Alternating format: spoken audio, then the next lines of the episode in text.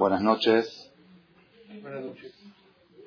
Hoy, día martes para miércoles 4 de Elul 5758, 25 de agosto del 98. Después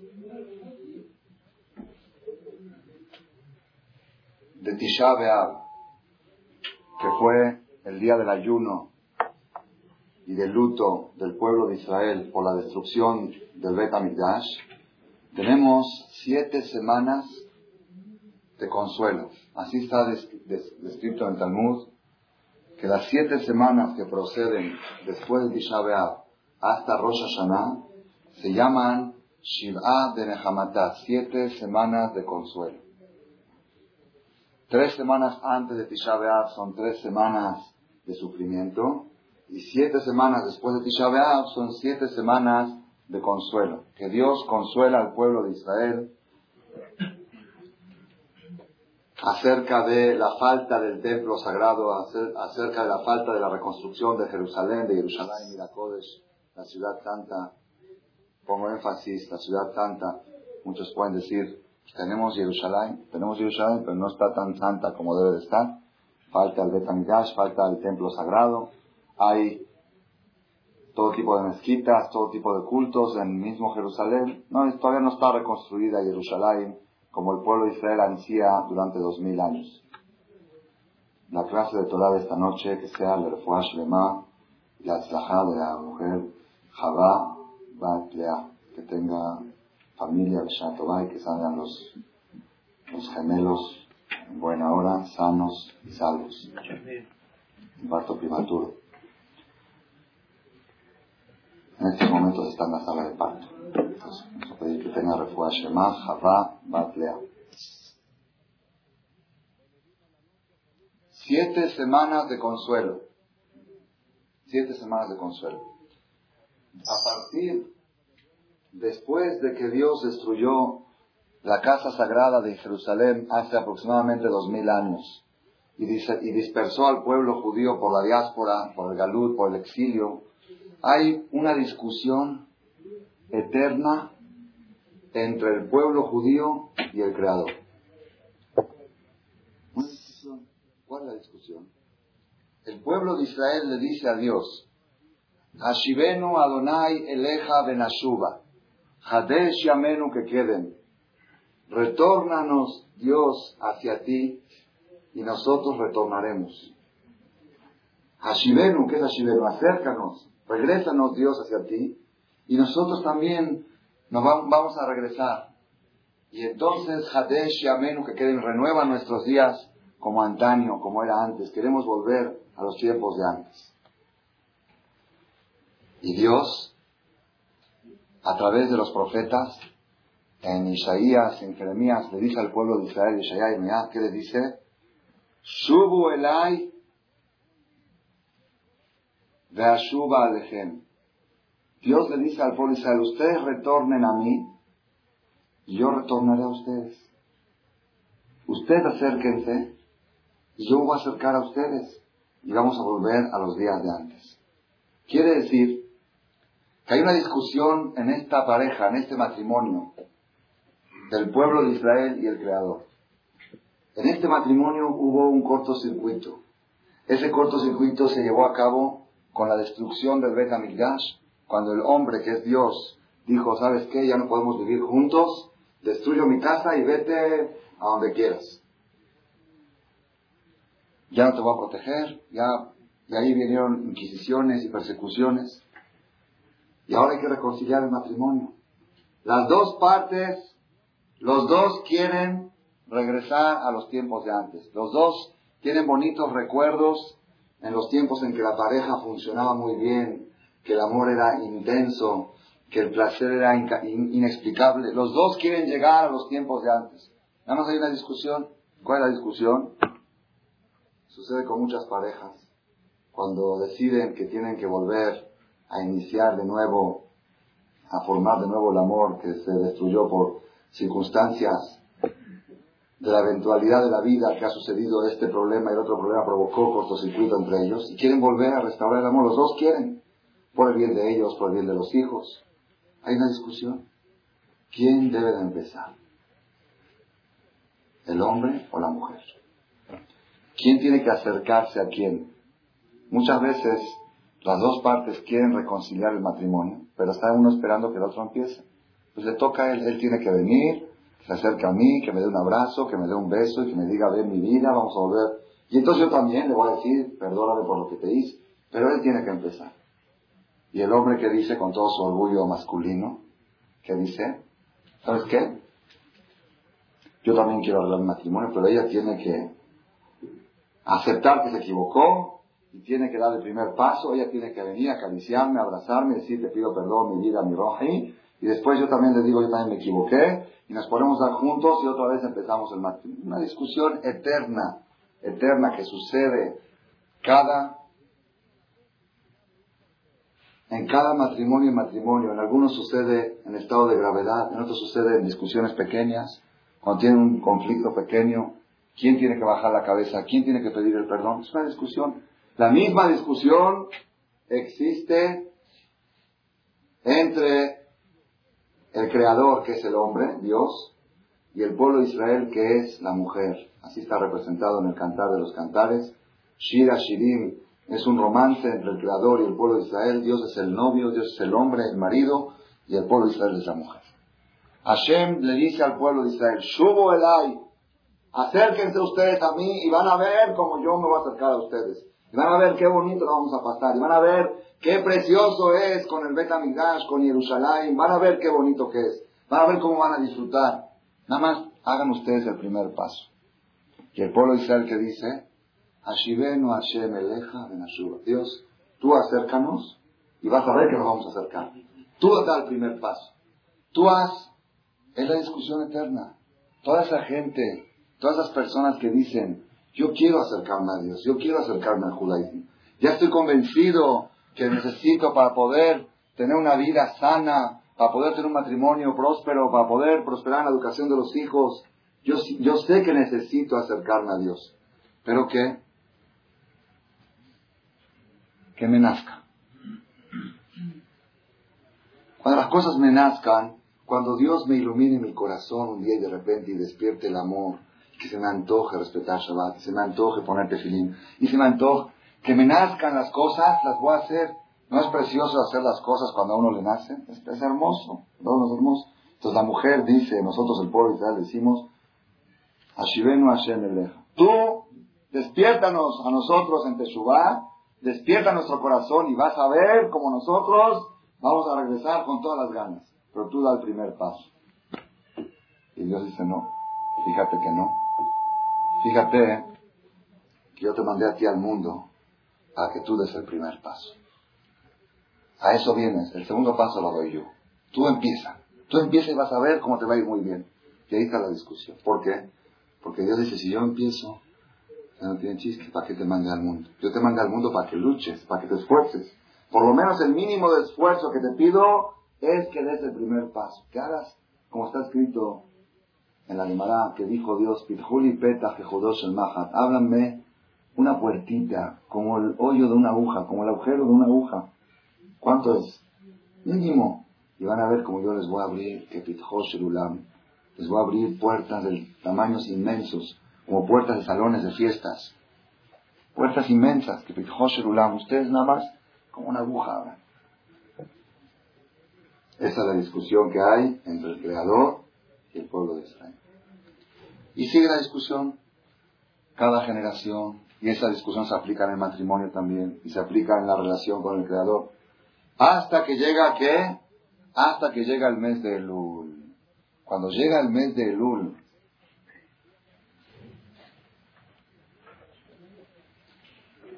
¿qué significa Jodesh Elul? El mes que estamos ahora como dijimos que es 4 de Elul. Rosh Chodesh Elul fue el día domingo. ¿Qué, ¿Cuál es la esencia del mes de Elul?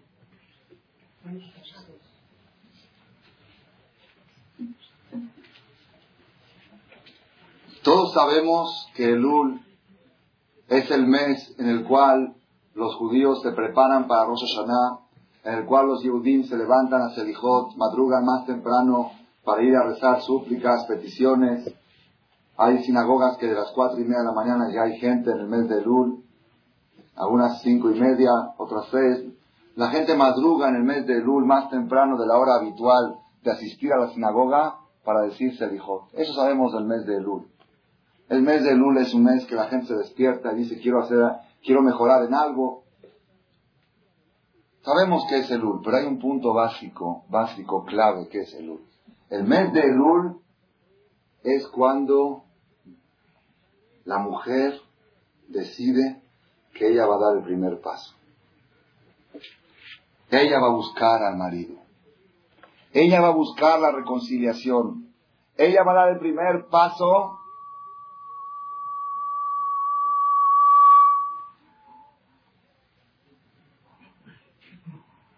para pedir disculpas, para pedir perdón. Ella va a hacer el acercamiento a su marido y su marido le promete que si ella da el primer paso, ese es el mes de luz. Ustedes si se fijan en el cantar de los cantares, está la misma discusión. El cantar de los cantares es un romance que le canta al hombre a la mujer, a la mujer al hombre. Ahí hay una parte que dice, Dodili vanilo, mi amor para mí, así dice la mujer, mi amor, mi querido para mí, y yo para él. Pero ¿quién tiene que empezar primero? Mi querido para mí. Así insiste la mujer. Dodini Vanilo. Primero él, que me demuestre amor y afecto, y después yo. El que lee el Shira Shirim, el cantar de los cantares. Yo tengo en un que se llama El motor del universo. Recomiendo mucho que lo digan. Ahí explico con amplitud. El Shira Shirim tiene unas partes que son dramáticas. El matrimonio se desencadena de una manera totalmente negativa, el hombre no se entiende, no hay comunicación entre ellos, hasta una parte donde empieza lo más precioso del cantar de los cantares. La parte más hermosa es la última parte. ¿Por qué? Cuando la novia dice, la mujer, el pueblo de Israel dice, Aní le dodí, le dodili. Hasta ahora yo siempre llevaba la bandera, dodili, vanilo, mi querido para mí y yo para él. Ahora cambiaron los papeles. A mí le doy, yo voy a demostrarle amor a mí, que yo me voy a acercar, yo voy a dar el primer paso. Y estoy segura que lo di y que mi amor me va a devolver afecto y, cariño mucho más de lo que yo le estoy dando a él. A mí le doy, le doy, li.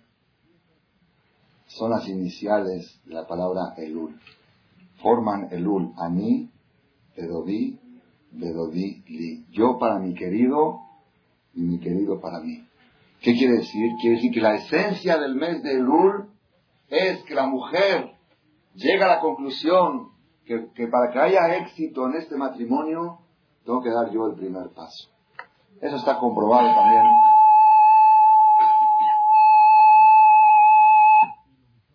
También en la parte física está comprobado según la Torá, según los hajamim, según la psicología, según la fisiología, cuando la mujer empieza una relación, la relación es placentera. Cuando el hombre empieza, también es placentera, pero es menos placentera. Es más difícil llegar al placer cuando el hombre es el que empieza. La teshuvah es válida de las dos maneras. Tanto que Dios la provoque, a veces Dios la provoca la teshuvah, Dios le mete en el corazón a la persona que se acerque, o le manda algún problema para despertar lo que se acerque. Empezó Dios y la persona responde correctamente. También funciona, también es válido, también es una relación, pero es más difícil llegar a la cúspide del placer cuando el hombre empieza. Cuando la mujer es la que empieza, según la Torah, la Gemara dice, toda mujer que busca a su marido al placer, Dios le da muchas bendiciones. La Gemara trae qué bendiciones le da Dios a esa mujer es una bendición muy especial. El orgullo femenino no quiere resignarse o admitir lo que está escrito en Bereshit, de Elishech de Shukatech, hacia tu marido, será tu dependencia emocional. Una de las siete cosas que le dijo Dios a la mujer como consecuencia del pecado es la dependencia emocional del marido. Y la mujer lo siente y sabe que lo tiene, pero no lo quiere admitir no lo quiere reconocer, que me busque, si quiere que me busque. Y si no, pues yo no lo voy a buscar yo no le voy a demostrar, yo no le voy a insinuar nada. Él que me busque, él que me despierte, él, él que despierte el amor. Es una equivocación, es un error grave. Anile dodi bedodili. Cuando la mujer llega a la conclusión, el pueblo de Israel, cuando el pueblo de Israel llega a la conclusión de que, cuando el pueblo de Israel llega a la conclusión de que él tiene que dar el primer paso para lograr un placer, para que la teshuvah, para que el acercamiento al Creador sea placentero y sea lo máximo del placer, la mujer debe de empezar. Entonces viene el mes de Elul. Ese es el mes de Elul. El mes de Elul es iniciales Anir Edodi Edodini.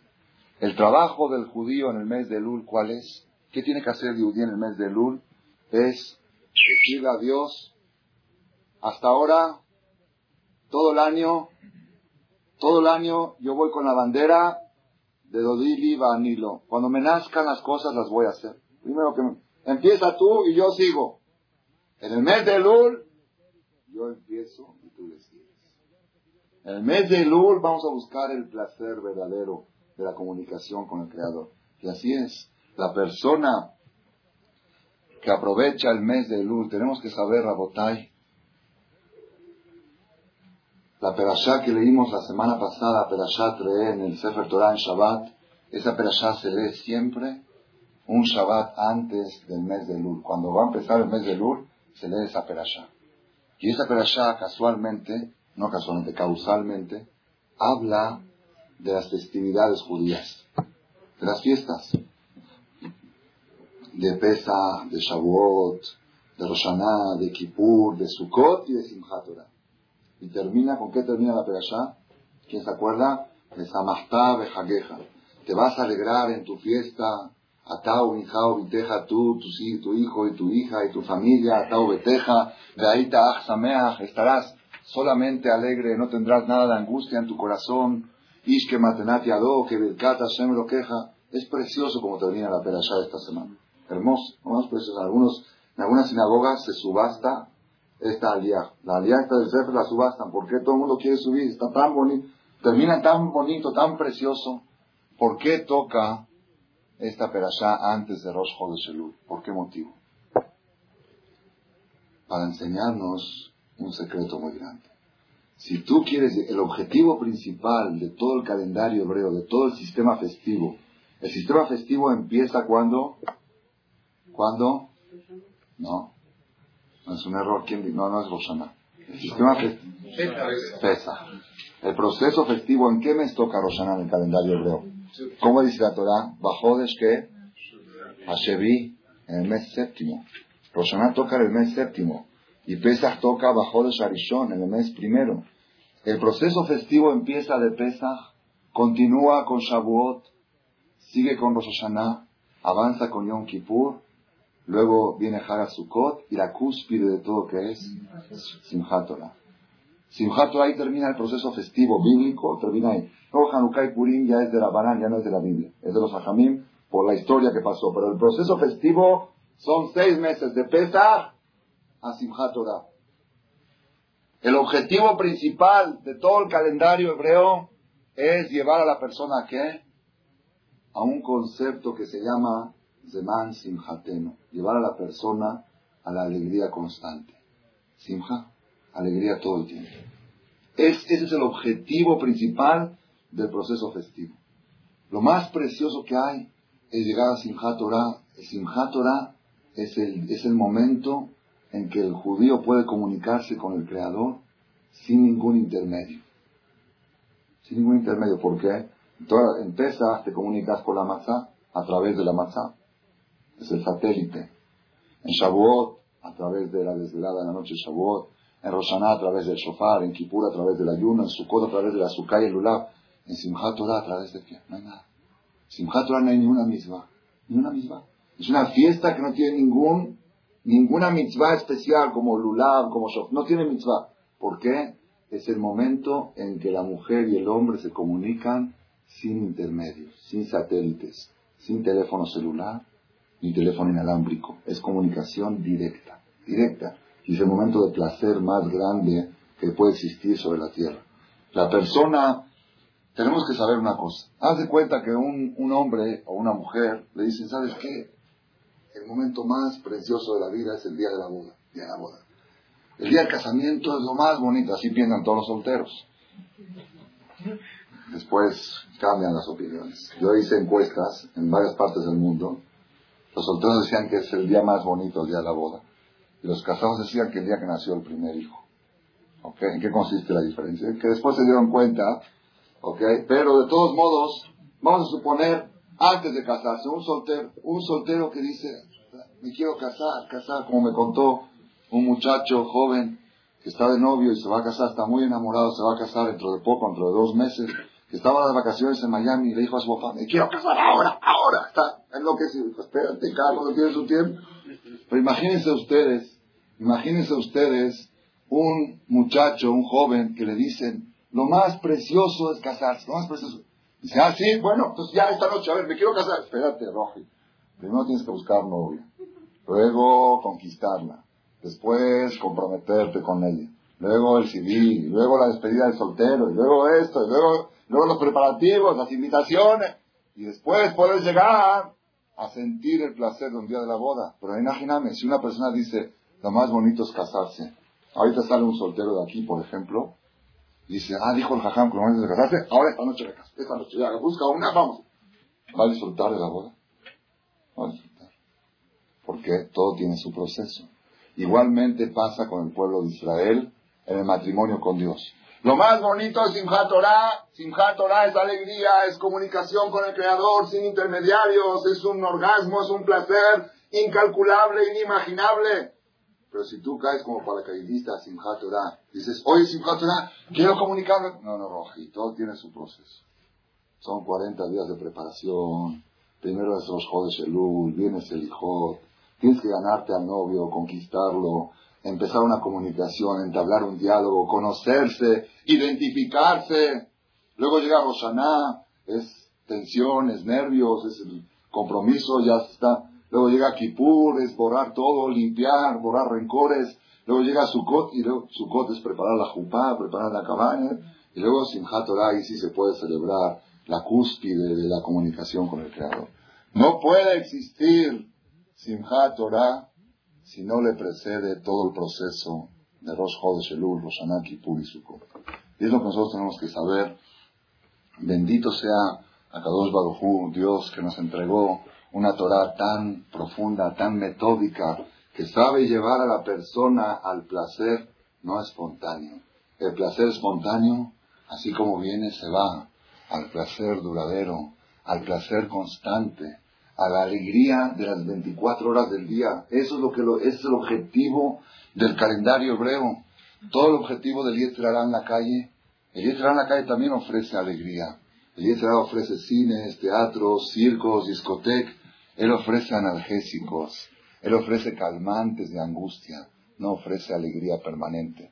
La Torah es una terapia, son antibióticos que van destruyendo la infección que genera la angustia.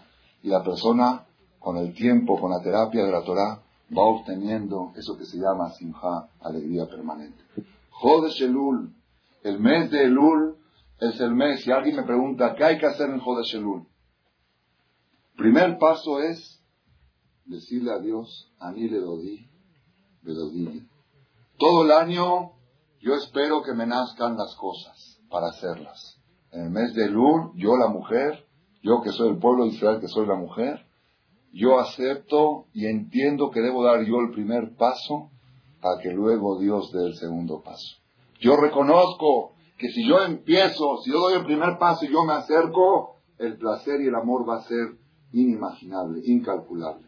Eso es Jodesh Elul. Ani le dodí, me dodí Tenemos que nosotros analizar y estudiar qué debemos de hacer en Jodesh Elul. ¿Qué debemos hacer en Jodesh Elul? ¿Qué sucedió en el mes de Elul? Ya dijimos la base que es demostrarle a Dios y decirle que a partir de ahora yo doy el primer paso y tú das el segundo, y no el segundo. Tú das el primero, Dios da dos, tres, cuatro, cinco, seis, siete, diez pasos da, pero primero tienes que darlo tú, porque para eso viniste al mundo. Todo el trabajo de la persona en esta vida es muy sencillo. Está escrito en la Gemara, Abad Taher, El que viene a purificarse, me está lleno todo, Dios lo ayuda. El que viene a purificarse, Dios lo ayuda. Y ustedes saben, cuando Dios ayuda, está todo resuelto. Porque ante Dios no hay obstáculos. ¿Hay obstáculos? No existe un problema en el mundo, sobre la tierra, que Dios no pueda resolver. ¿O sí existe? No hay.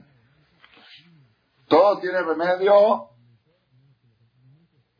Todo tiene solución. ¿Qué más?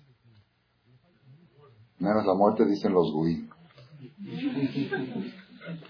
El judaísmo dice todos tienen solución, aún la muerte. Hay que Nosotros creemos en la resurrección. No existe algo que no tenga solución para Dios. Que la muerte, lo peor, también tiene solución. La resurrección. Existe. Y el que no cree en la resurrección, no cree en el judaísmo. Es uno de los principios del judaísmo, la resurrección. La Gemara cuenta que una mujer le preguntó, una princesa romana le preguntó a Rabban Gamliel, a un jajam del Talmud, le dijo, ustedes dicen que los muertos van a revivir, ¿qué lógica tiene eso? Dice, si el que vivía ya dejó de vivir, si dejó de vivir es porque ya no puede vivir, entonces ¿cómo va a volver a vivir? Ya está, ya dejó de vivir, ya se terminó, se le acabó la cuerda. ¿Qué le contestó el jajam? Dijo, si lo, que, si lo que nunca fue pudo ser, lo que alguna vez fue, no es con más razón que puede volver a ser. Otra vez. Si lo que nunca fue, fue. Lo que alguna vez fue, no es con más razón que puede volver a ser. Ahora, los que estamos aquí nunca fuimos. antes que nazcamos no existíamos. Y de la nada existimos. Entonces, si ya existimos una vez, ¿no es con más razón que puedes existir por segunda vez? Una respuesta lógica. Todo tiene solución. Todo. Ante Dios, todo tiene solución. Una vez dijo una persona que por una palabra perdió un millón de dólares. Por una palabra. ¿Cómo? Sí, sí, fue al banco. El gerente del banco estaba contando en efectivo un millón de dólares. Faltaba que le diga, tómalos. Se decía, tómalos. Nomás por una palabra, por una palabrita. ¿Soy el chiste? El chiste. Con Dios es verdad. Con Dios no es chiste, es verdad. Por una palabra. Dios todos los días reparte, ¿saben cuántos millones? Trillones. Por todo el mundo reparte. Aquí un negocio, aquí un business, aquí la bolsa, aquí sube, aquí baja. Reparte por todas partes. Dios echa uno para acá. Nada más que te diga, tómalos, y ya está, ya es tuyo. Dios que te diga, toma salud, ya está. Toma dinero, ahí está. Toma tranquilidad, ahí está. Toma alegría, ahí está. ¿Qué quieres? Lo que quieras. Nada más, tómalo. La persona todos los días tiene que estar sufriendo casi, como decir, si hoy por una palabra nada más faltaba que Dios me diga, tómalo. Nada más, no me dijo. ¿Qué tienes que hacer? ¿Qué tienes que hacer? Si tú tienes un tío, un tío o un conocido que es archimillonario, y aparte que es archimillonario, le gusta dar. ¿Le gusta dar? ¿Le gusta dar? Sí, le gusta. Nada más, mire y te da. Así le, le encanta dar. Y aparte de ser archimillonario que le gusta dar, tiene un libro de recetas médicas mágicas que todas las enfermedades cura, todas, hasta el cáncer, hasta el SIDA, todo. Todo tiene un libro que nada más él lo tiene en el mundo, nada más él. Y le gusta curar. Tiene dinero y le gusta dar, tiene la relación y le gusta curar. Y tiene una pastilla, ¿sí? Que pone alegre a la persona todo el día. Y le gusta que la gente esté alegre. ¿Qué tienes que hacer tú con ese tío? ¿No? O estar bien con él nada más. Si, la llevas bien con él, ya estás del otro lado, porque a él le gusta dar, y tiene para dar, y tiene para salud, y tiene para alegría. Nada más ponte bien, ponte en buena onda con él, y vas a ver cómo te va de la maravilla. No, es que mi tío me dijo, cállate la boca. No le digas nada, es el tío rico, el tío, no importa, se enojó, aguántatela, nada más, ah, estate bien con él. Está escrito Habale Taher, la persona que viene a purificarse, que viene a acercarse a Dios, Dios la ayuda para que se acerque. Entonces dijo un rato, entonces, ¿cuál es toda la lucha de la persona? ¿Cuál es? Venir. Vamos a venir. Ven, tómalos. Es como que Dios te dice, ¿qué quieres? Un millón de dólares. ven a recogerlos. No, mándamelos a la casa. ya, ¿qué más quieres? El tío no te manda a domicilio, te ven tú a recogerlo. No, mándamelo por correo, mándamelo por internet, por fax, mándame, deposítamelo a mi cuenta. No, Roge. Yo te doy lo que quieras, nada más ven a recoger. Taer, ese es el trabajo del mes de Elul. En el mes de Elul, si Dios ve que la persona viene a recoger, vienes, nada más ven. Ven sinceramente, ven. Y eso es Jodesh Hashem que nos ayude. Dijimos que en el mes de Lul vamos a hacer conferencias un poco más breves, porque todos nos paramos, la mayoría se quieren parar a hijo temprano en la mañana. Si nos desvelamos, luego nos va a costar. Una vez le preguntó una persona a un jajam, dice, tengo media hora libre al día para estudiar Torah. ¿Qué estudio? Estudio Gemara, Talmud, Talmud quiere decir Torah profundo, o estudio Musar. Musar quiere decir filosofía judía, filosofía de la vida, moraleja de la vida. ¿A qué dedico esa media hora? ¿A estudiar Talmud profundo o, a estudiar filosofía? Dijo Jajam, dedícalo a estudiar filosofía. ¿Por qué? Si cuando estudies media hora filosofía, vas a descubrir que tienes más de media hora libre al día. Vas a encontrar otra hora libre para estudiar Gemara. La Gemara no te va a llevar a la media hora extra, pero la media hora extra te va a llevar a una hora para poder estudiar Gemara. Yo digo igual, uno me dijo que hay que cancelar las conferencias porque la gente se quiere parar a hacer hijo y si uno se duerme tarde, primero hay que hacer conferencias para que la gente se despierte a venir a hacer hijo y después, si ese es el problema, a ver cómo lo resolvemos para anticipar un poco de Hashem a partir del próximo martes Vamos a hacer las conferencias a las nueve y cuarto, así a petición del público, tratar de terminarlas a las diez y cuarto, para que se pueda programar la persona a dormir más temprano y levantarse más temprano, madrugar un poco antes para llegar a hijo. No pienso terminar la conferencia aquí, porque hoy empezamos tarde.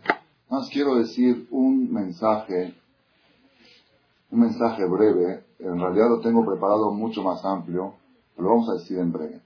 La persona que dice, ya quiero dar un paso adelante, quiero dar un paso adelante, ¿qué tiene que hacer? ¿Qué debe de hacer?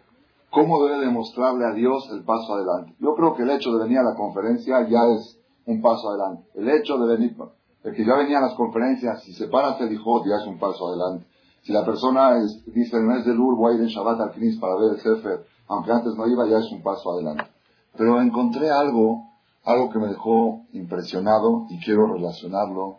Yo creo que por algo Dios manda las cosas. La semana pasada estuve en Buenos Aires, en Argentina, para una serie de conferencias. Fueron 13 conferencias de tres horas cada una. Y había mucho despertar. La gente está muy sedienta, quiere escuchar. Hicimos un seminario, no lo organicé yo, lo organizó un grupo que se llama Arajim. Me invitaron a mí a dar las conferencias fin de semana, sábado, domingo y lunes. Era impresionante, impresionante. En esos tres días yo diserté 24 horas de conferencia. Pero en total hubo 36 horas de conferencia. Hubo otras conferencias también. La gente escuchaba 10 horas de Torah todos los días. 10 horas de Torah, eran las dos y media de la mañana. Yo ya estaba cansado, el conferencista estaba cansado y la gente decía, siga, no pare, siga. Es impresionante. Y al otro día, ocho y media de la mañana, estaban levantados. A las nueve, la primera conferencia. Y a las once, yo iba a descansar. Cuando entraba por conferencia, yo iba a descansar. La gente seguía escuchando, una tras de la otra. Algo impresionante. El último día, el lunes la tarde era puente. El lunes la tarde, el lugar donde hicieron el seminario era cinco horas de la capital de Buenos Aires. Es un, un hotel al lado de la playa. Hace frío ahora, es invierno. Tenían que regresar a Buenos Aires, la gente, hubo gente, por ejemplo, dos, tres personas que se fueron desde las dos de la tarde, ya quieren llegar, la carretera está saturada, es puente. Eran las seis de la tarde y la gente estaba pegada en las, sillas y no se querían levantar. Querían oír el cierre, el cierre de la clausura del, del seminario. Entonces dimos una conferencia de dos horas, ya no fueron de tres ahí, y luego la gente dio otra hora de conferencia. El público se acercó a decir qué es lo que sintió. Entonces cada persona dijo algo. Una señora, como de 50 años, se paró y dijo, es la primera vez, dijo así, dice que en toda su vida no ha pisado una sinagoga ni en Kippur. Trajo a su hijo, es divorciada, trajo a su hijo de 14 años, no le hizo bar mitzvah porque no tenía dinero para comprarle el tefilín. Dice, tenía dinero, pero no sentía que valía la pena gastar dinero en comprarle el tefilín a mi hijo. Ahí mismo se levantó un y dijo, yo le dono el tefilín que se lo ponga ahorita. Y ahí se lo puso, ahí le cantamos, le bailamos el bar mitzvah en el seminario. Cosas impresionantes.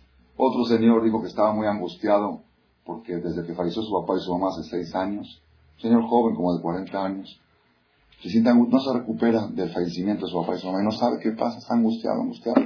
Le dije, dijo usted Kadish todo el año, me dice, ¿qué es eso? Que no sabe qué es Kadish, que expliqué Kadish. ¿eh? Me encontré con él dos días después en otra conferencia que dimos en Buenos Aires y me dice, ya me empecé a poner tefilín todas las mañanas y voy a decir un año Kadish por papá y mamá. Así cosas impresionantes. Una de las cosas que el último que habló, después que hablaron, todos hablaron, el último que habló, uno que un tal joven que se llama Dweck, no recuerdo su nombre, lo tengo apuntado aquí, me impresionó mucho, me impresionó más que todo este muchacho. Dice que él apenas empezó a hacer Teshuvah. ¿Cómo empezó a hacer Teshuvah? Empezó a hacer Teshuvah hace como un año. Llegó un amigo, es un joven como de 28 años, casado, con hijos, con dos hijos. Llegó un muchacho y le dijo, ¿sabes qué? Hay una manera muy fácil de comprobar que existe Dios. Muy sencilla. ¿Quieres que te la diga? ¿Quién no quiere? Pues todos quieren, ¿no? Fácil, comprobar. A fuerzas. ¿Existe o no existe? Prueba. ¿Cuál es?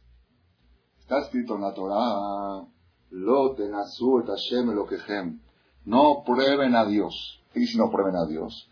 No digas, voy a cumplir Shabbat a ver cómo me va. Voy a poner tefilín a ver cómo me va. Voy a dar, voy a hacer tal cosa a ver cómo. No digas. No digas voy a darte de acá a ver si me va bien. No digas. Más hay una cosa que Dios dice, acepto que me pruebes y te suplico que me pruebes. Por favor, pruébame. ¿Cuál es? Dice la Torah, Ubhanuni Navazot. Por favor, pruébenme ustedes con esto. Pruébenme. Si Dios dice pruébenme, quiere decir que es infalible, no falla. Shabbat puede fallar. Shabbat es verajá, pero puede fallar. Por, por algún motivo, no entendemos por qué. Tefilín puede fallar, Sedaká puede fallar, Tevilá puede fallar. Puede fallar que no le traiga el interés que uno quiere obtener de eso. Pero hay una cosa que no puede fallar. Y por eso te pido, por favor, pruébame. Así dice Dios, pruébeme. ¿Cuál es? Traigan todo el diezmo a la casa de Dios. Y van a ver, baricotí la la venida y que les voy a vertir sobre ustedes bendición hasta que se cansen de decir basta, basta, ya no veo abasto, vienen clientes a comprar, no tengo mercancía, basta, ya no, ya a cola de clientes para comprar. Ya no puedo, ya no me dejan tranquilo, tengo que ir a comer a la casa, no tengo tiempo ni para comer porque tengo que atender a los clientes y no tengo mercancía.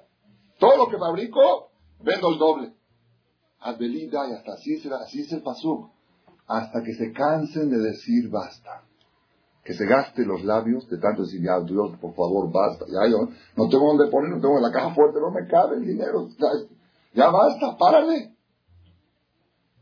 Pruébenme.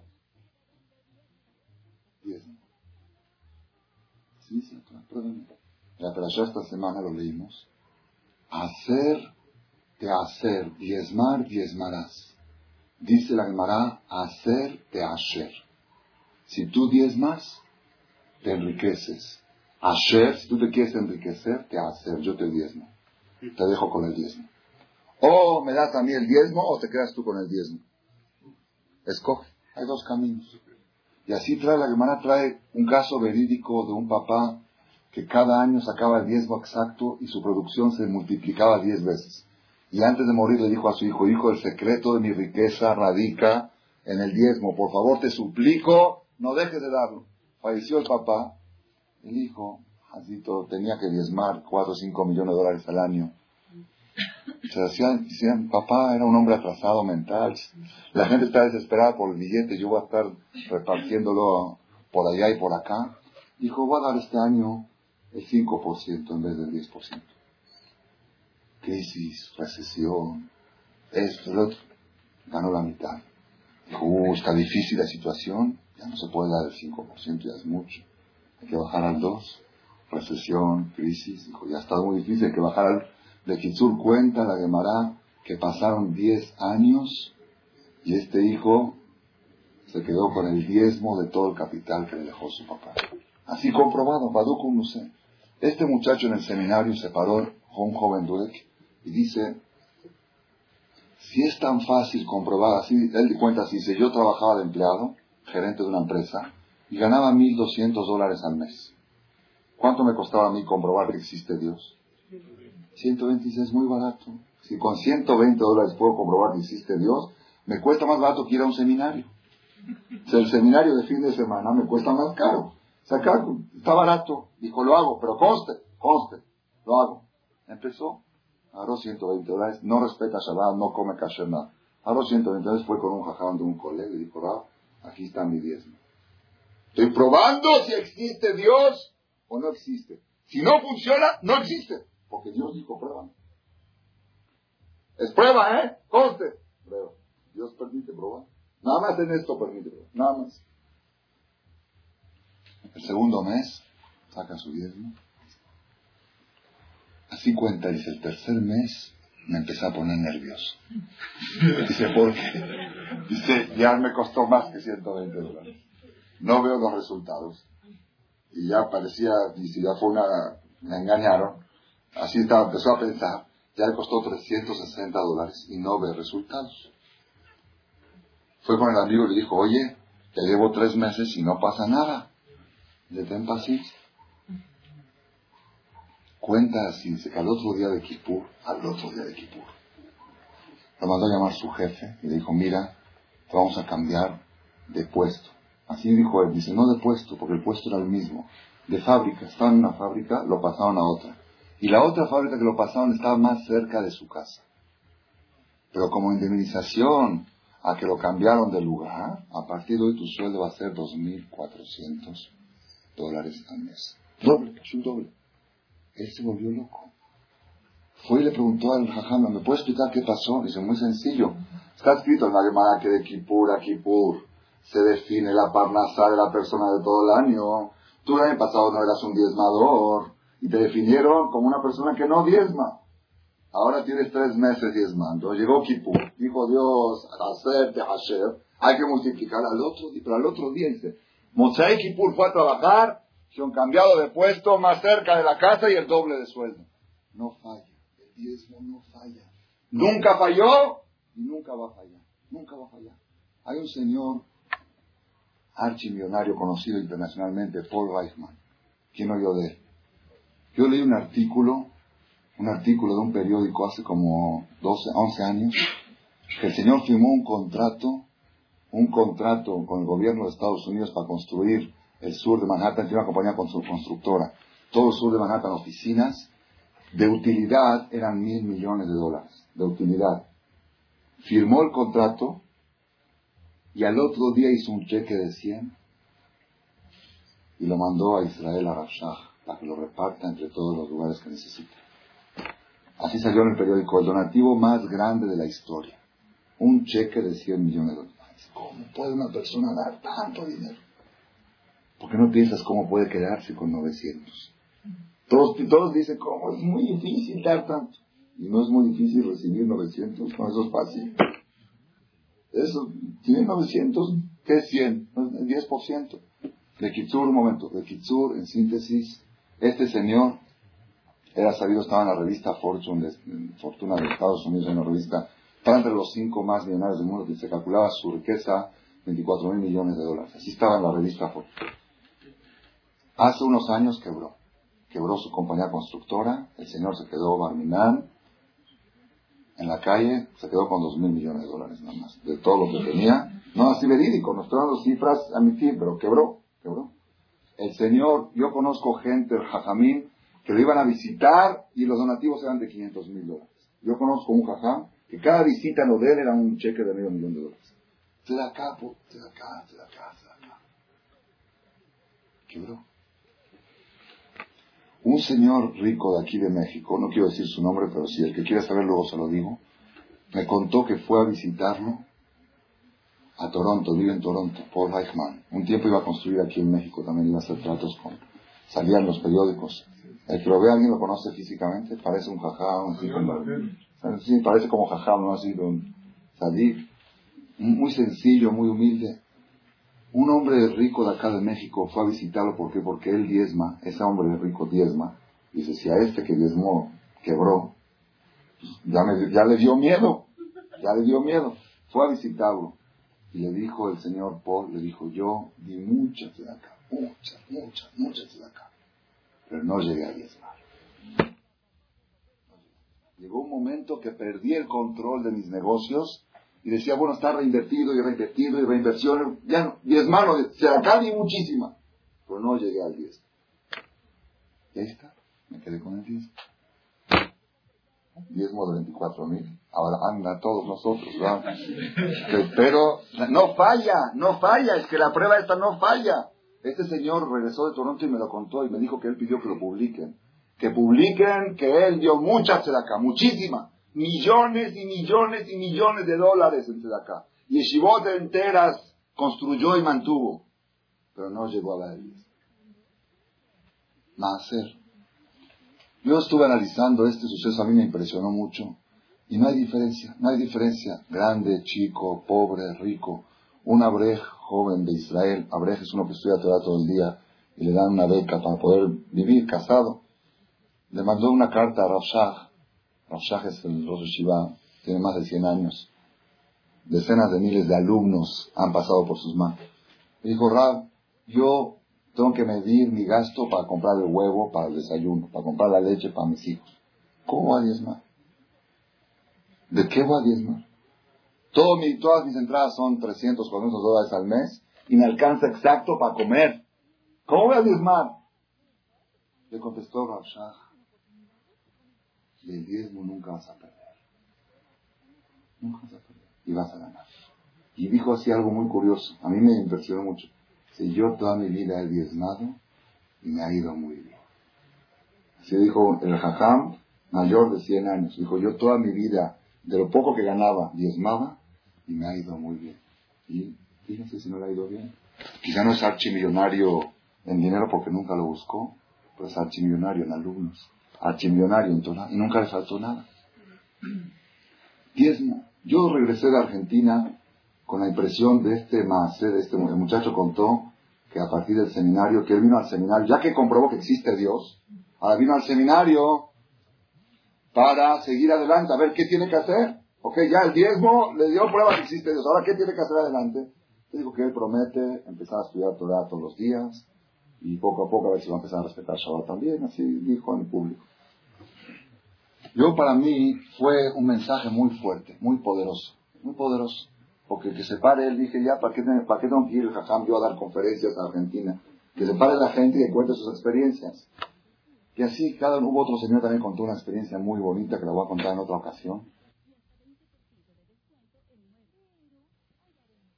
Que apenas empezó a respetar, a acercarse. Un artículo que dice que los psicólogos descubrieron que es algo muy bueno para la familia, para la armonía familiar, para el matrimonio. Psicólogos de la Universidad de Santa Bárbara, si de ahí de Argentina, que llegaron a la conclusión que es muy bueno para la familia que por lo menos una vez a la semana se reúnan a comer juntos, el papá con los hijos. es muy bueno y eso ayuda mucho a, armonizar y que no haya televisión en él, que no haya ni un medio de comunicación, que no haya radio, que estén nada más platicando entre ellos. Por lo menos una vez a la semana es muy bueno, lo descubrió la psicología moderna de la Universidad de Santa Bárbara. Dice, yo yo, yo primero vi eso y después me acerqué al judaísmo y vi que sin universidad y sin Santa Bárbara y sin... Hace tres mil años está escrito en la Torah, un seis días, Shahor Tiva Shabbat, le Kadesho hagan Kiddush, reúnanse la familia, ya está en la Torah escrito hace tres mil años. Cada uno contaba cosas y cosas más sin que un señor se paró ahí, estaba llorando, llorando, un señor como de 35 años. Dice, en mi vida he sacado una lágrima y menos en público. Dice, no puedo hablar, no me salen las palabras. Cuando ya pudo empezar a hablar, dice, dice esta gente, estos rabinos son masías, son masías. Vinieron a salvar nuestras vidas. De Kitsur, a mi, a mi opinión, ¿para qué Dios me dio este mensaje? Así estuve pensando durante el día de hoy cuando estaba preparando la conferencia. ¿Por qué el diezmo es infalible? La tzedakah puede fallar, el diezmo no puede fallar. No es igual, ¿eh? son dos cosas distintas. La tzedakah puede fallar, es buena la tzedakah, pero puede fallar. Diezmo no falla, ¿por qué? Diezmo, tzedakah es limosna.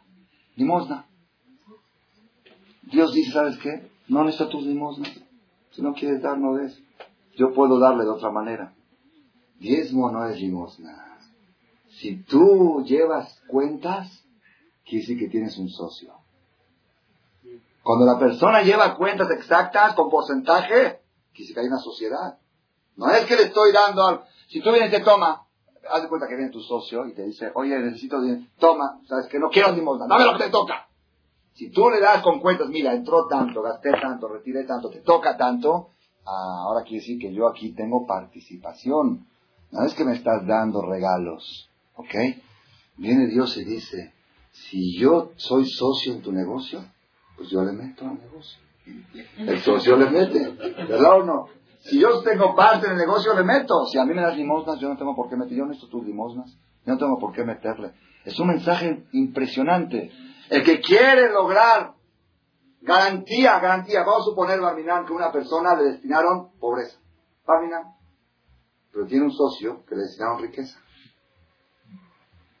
Entonces, así es la ley.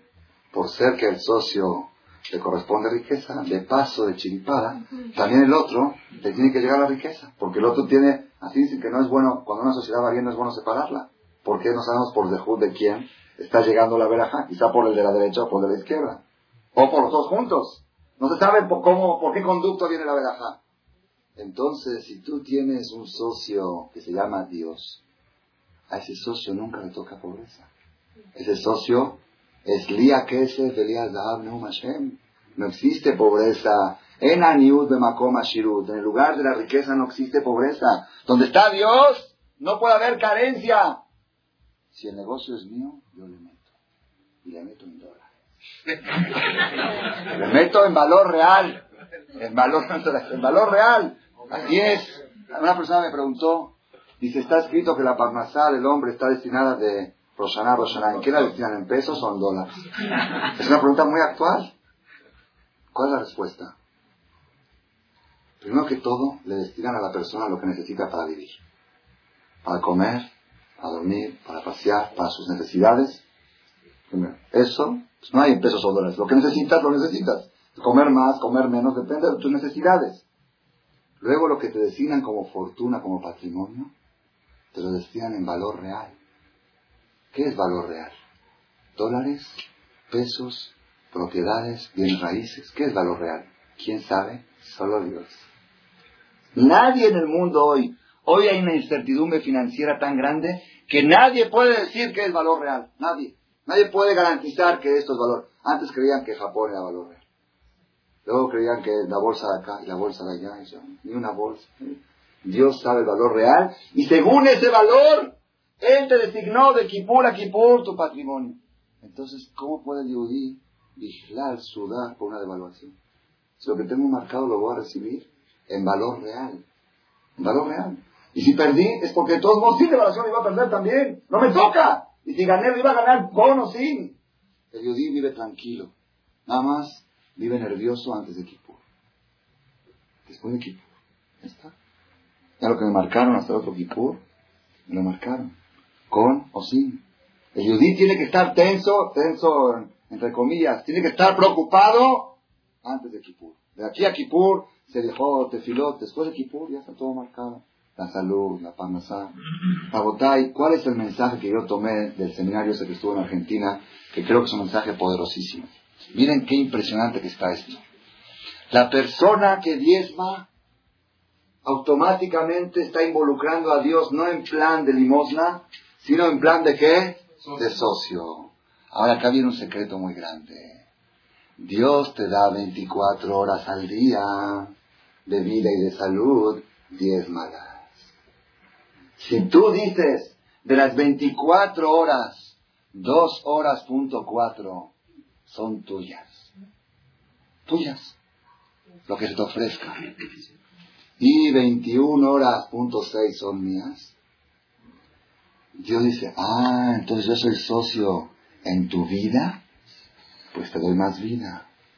Yo soy socio en tu salud, te doy más salud. Yo soy socio en tu estado de ánimo, te doy más estado de ánimo.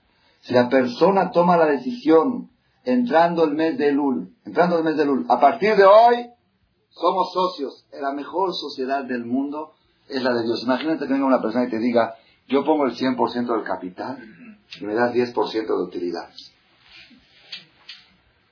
¿Aceptas el trato o no?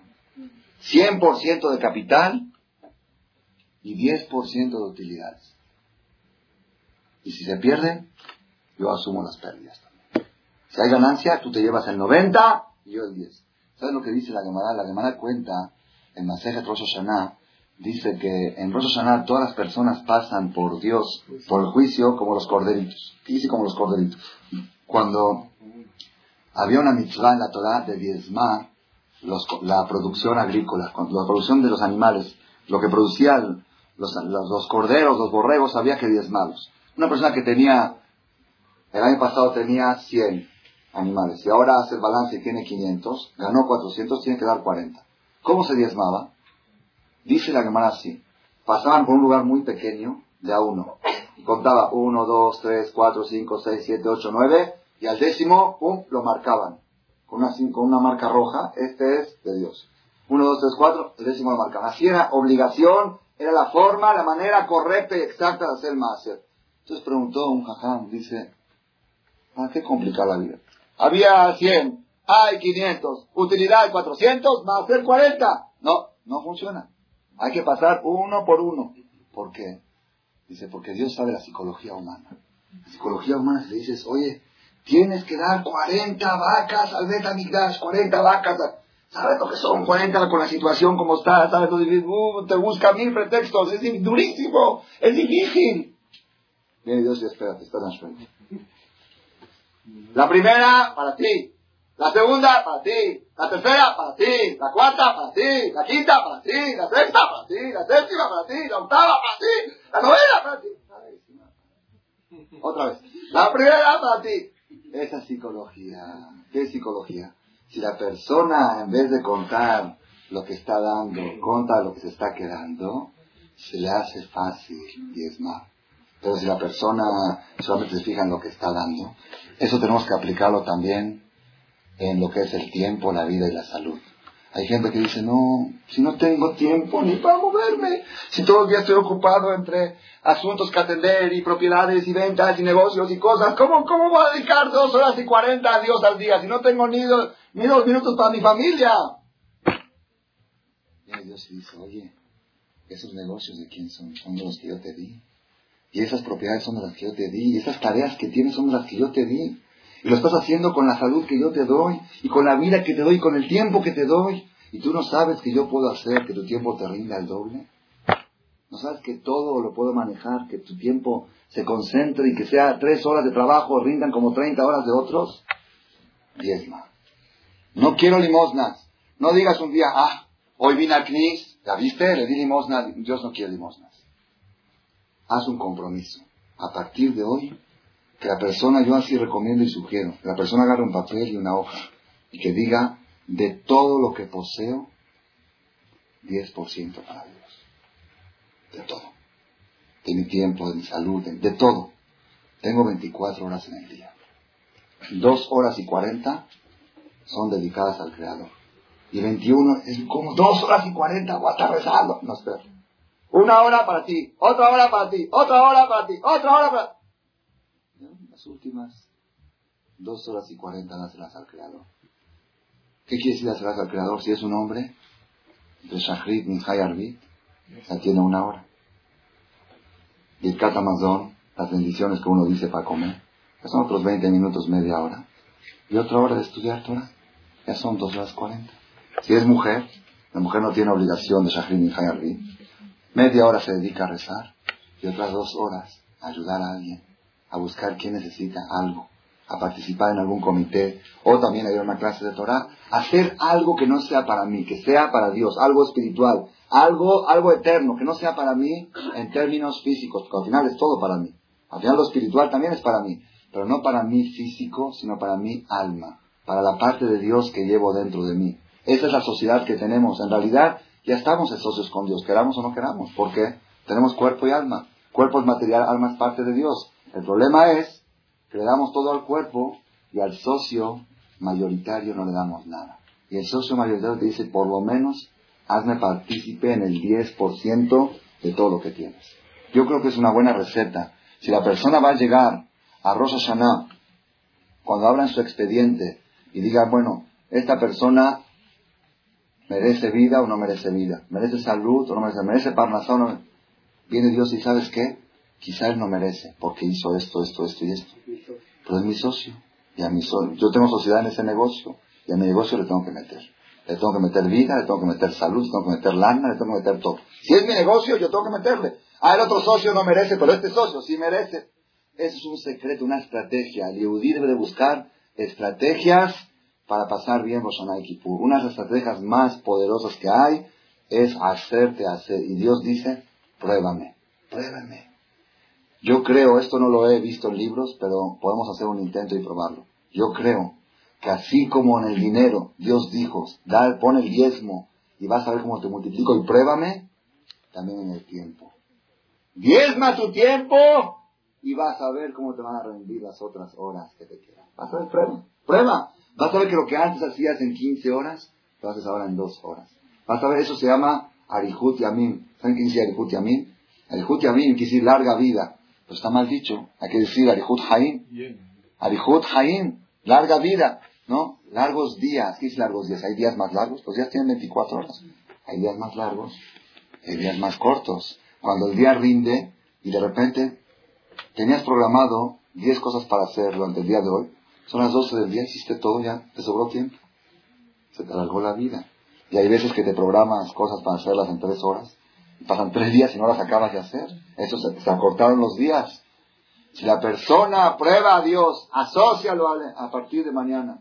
Que la persona diga, voy a hacer dos horas y cuarenta al día para el creador. Dos horas y cuarenta. Y que lleve un, que lleve un registro, así como al socio le tienes que dar cuenta, que la persona de veras el mes de Elul es un mes de meditación, es un mes de introspección, que la persona antes de irse a dormir que agarra un cuaderno. Muy fácil, un cuaderno que, si quieren yo tengo ahí varios cuadernos, les puedo dar, porque Dios te dará, da flojera de ir a comprar el cuaderno. Un cuaderno y que apunte fecha, 24 horas del día, 8 dormí, una me bañé, dos me fui al súper, tres fui a esto, tres cociné, fui a ver, ¿no? Ok. Luego una hora fui al CNIS, media hora Dije Berajot, Birkat Amazon, Sheriatzah, todas las bendiciones, todo lo espiritual, y otra hora fui a estudiar Torah. Dos total, dos horas y media. Y después si sobran unas horas que le diste a Dios, que sea de limosna, pero 10% de sociedad. 10% no es eso es compromiso. ¡Compromiso! Ah, y si un día por fuerza mayor no lo pude cumplir, le debo a mi socio horas. Tengo sábado y domingo para reponer. Sábado y domingo son días menos atareados, que puedo aprovechar, voy el Shabbat al que son tres horas, voy a una clase en la tarde, el domingo hasta que la mujer se despierta son las 12 del día, puedo irme a estudiar toda la mañana. Entonces tengo oportunidad, fin de semana, de pagarle, así trae la semana que había un jajam que llevaba cuentas, dice, le debo a Dios, le debo porque tal día no pude estudiar, apuntaba cuentas, luego un fin de semana se iba, se iba a dejar, y la completaba y pagaba todas las horas que debía. La persona que maneja contabilidad con Dios, Dios le mete a negocio y ese negocio va creciendo y superándose y mejorando. No quiero cansarlos con ejemplos, pero antes de irme de Argentina, un señor me pidió una cita, me contó una situación económica muy difícil que tiene, perdió propiedades, perdió todo, y me dijo qué consejo le doy. Ya se convenció de toda qué consejo. Entonces, primero le dije Shabbat, y después se me ocurrió decirle Maser. A las tres horas me habló todo lo que todo lo que quedaba de su capital, que él tenía propiedades, negocios locales, tuvo que vender todo. Todo su capital eran 250 dólares. Me dice, y bueno, ¿y ahora cómo empiezo? Le dije, 10 menos. 25 dólares de más. ¿eh? Se pero si tengo que llevar a mi esposa para comer. Bueno, pues, Dios dice, pruébame. Me habló después de tres horas, estaba enloquecido el hombre. Tres problemas gravísimos que tenía, se resolvieron. Le dijeron, te aguantamos, no te preocupes. Problemas, ya, ya había demanda de quiebra. Le estaban demandando quiebra, le dijeron, no te preocupes, empieza a trabajar otra vez, te aguantamos. El macer es infalible. El diezmo no falla, no falla, no falla. Nunca ha fallado y nunca va a fallar. ¿Por qué? Porque si Dios dice, pruébame, es porque no puede fallar. Entonces, cada persona que aplique lo del diezmo, tanto económicamente y más que todo en su vida, en su salud, en todo, en todo, todo lo que Dios le da. Dios le da al hombre, a la mujer, la pareja, el matrimonio. Hay diezmos también. Todo lo que este vilá es diezmo. Se hacen la cuenta, el balance en total de lo que vivirán los años que viven la pareja juntos, el 10% están separados. Es el 10% que uno se dice ese 10% pertenece a Dios. Dios me dijo, tu mujer es tuya 90% y 10% es mía. ¿Es más? Ah, es más, no es más. Si metes el embarazo y metes eh, cuando da mamá y la menopausia y de si haces la cuenta total global, en total, en toda la vida de un matrimonio, el 10% quedó para Dios y el 90% para uno.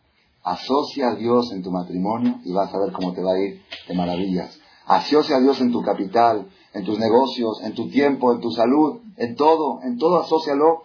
En tus hijos igual. A la persona le gusta disfrutar de sus hijos los domingos, fin de semana. Sales con tus hijos a dar la vuelta. Ok, ¿cuántas horas sales con ellos? ¿Cuatro horas? Dale 40 minutos y llévalos al Knis en Jayardí. Da 10% de la convivencia con tus hijos que sea en el Beta que sea estudiando Torah con ellos. Que pruebe la persona asociar a Dios en todo lo que hace, en todo lo que tiene, en el 10%, y va a ver cómo Hashem va a multiplicar todo, la salud, la vida, la parnasá, el éxito del matrimonio, la alegría, y que lleguemos todos a Rosh Hashanah y Kippur, que tengamos que tirar a Torah. Amén.